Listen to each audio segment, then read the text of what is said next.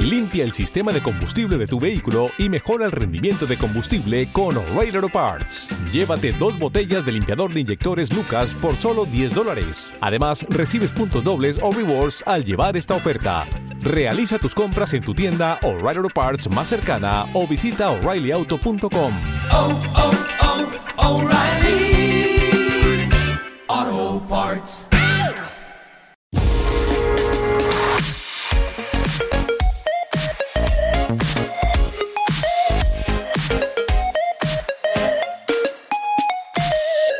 A mí en los últimos tiempos me está costando encontrar funcionalidades que pedir a, actualizaciones de, los siguientes sistemas operativos, macOS, al iPhone, WatchOS, etcétera, etcétera. La verdad es que no, no se me ocurren grandes características que, que me gustaría que formaran parte de futuras actualizaciones de los mismos.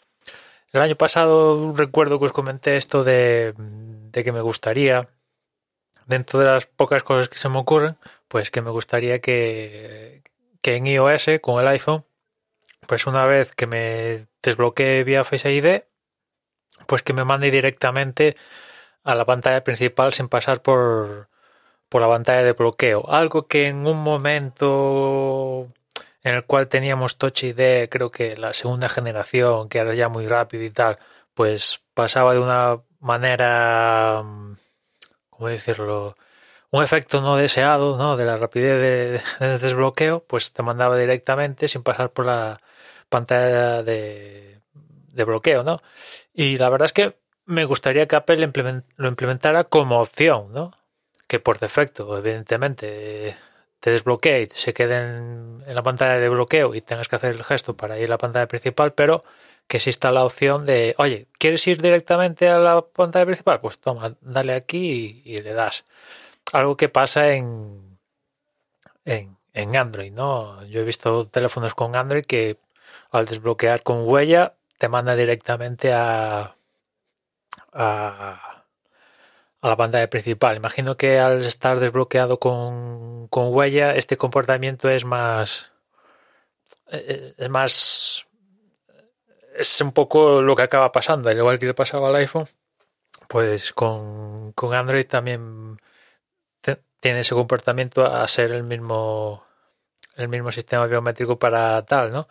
Pero en fin, que me gustaría que Apple explorara un poco eso y ya por, por último, también me gustaría, en, en concreto con, con, el iPad, que aquí yo creo que todos concluimos que iPadOS tiene mucho camino a recorrer para eh, con características no, no, especiales, simplemente que coja características de macOS al iPad, ¿no?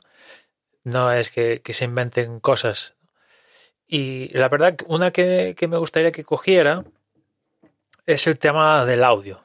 El audio yo creo que está muy simplista, que bueno, en el iPhone pues puede valer esa, esa gestión del audio simplista, pero en el iPad que ya tenemos teclado, trackpad, cursor incluso, Apple Pencil, yo creo que una mejor gestión del audio, a ver, tampoco le pediría total control como en macOS, pero por ejemplo poder seleccionar la fuente de audio, o sea, entrar, yo qué sé, en, no sé, en Discord de iPad o la que sea, y poder seleccionar qué quieres que sea tu, que actúe como tu micrófono, si el interno o uno que tienes conectado, o, o puede que tengas mediante un hub, ahora que tienen USB-C los iPad, y es más simple que yo que sé, quieres grabar un podcast y tienes conectado cuatro micros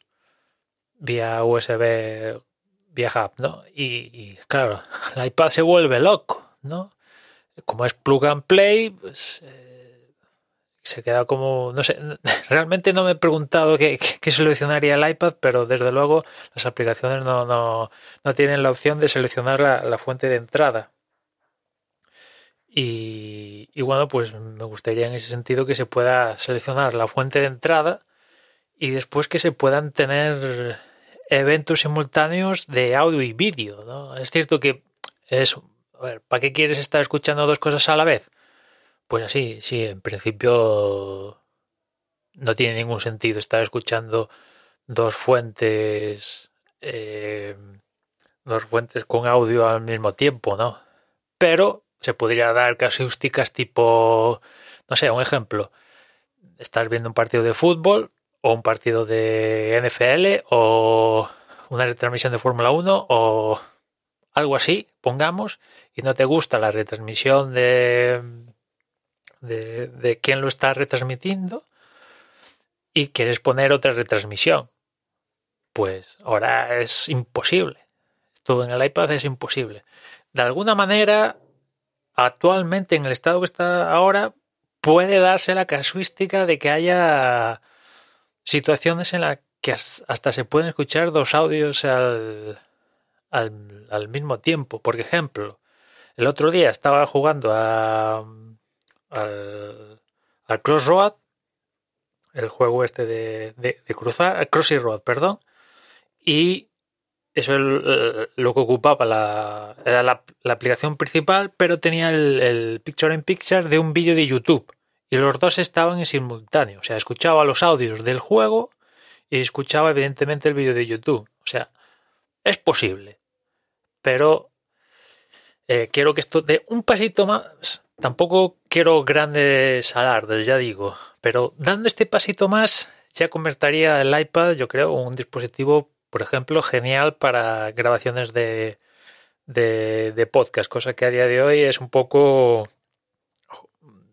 en determinados podcasts tendiendo al, al individual y como muchísimo a, a, a, dúo, pero más allá de eso ya empiezas a, estar en, en terrenos pantanosos a la hora de plantear grabar un podcast con, con el iPad sumado a micrófonos, mesa de mezclas y tal, porque no sabes cómo va, entre comillas, a, interactuar, ¿no? Y si, si, ya te planteas grabar un podcast eh, a distancia, sí, ahora hay servicios que lo graban en la nube y se pueden descargar, pero que no es el dispositivo ideal. Y ya digo, solo que, que en el audio Apple nos dé un poquito más en el iPad, esto podía estar resuelto. En fin, nada más por hoy. Ya nos escuchamos mañana. Un saludo.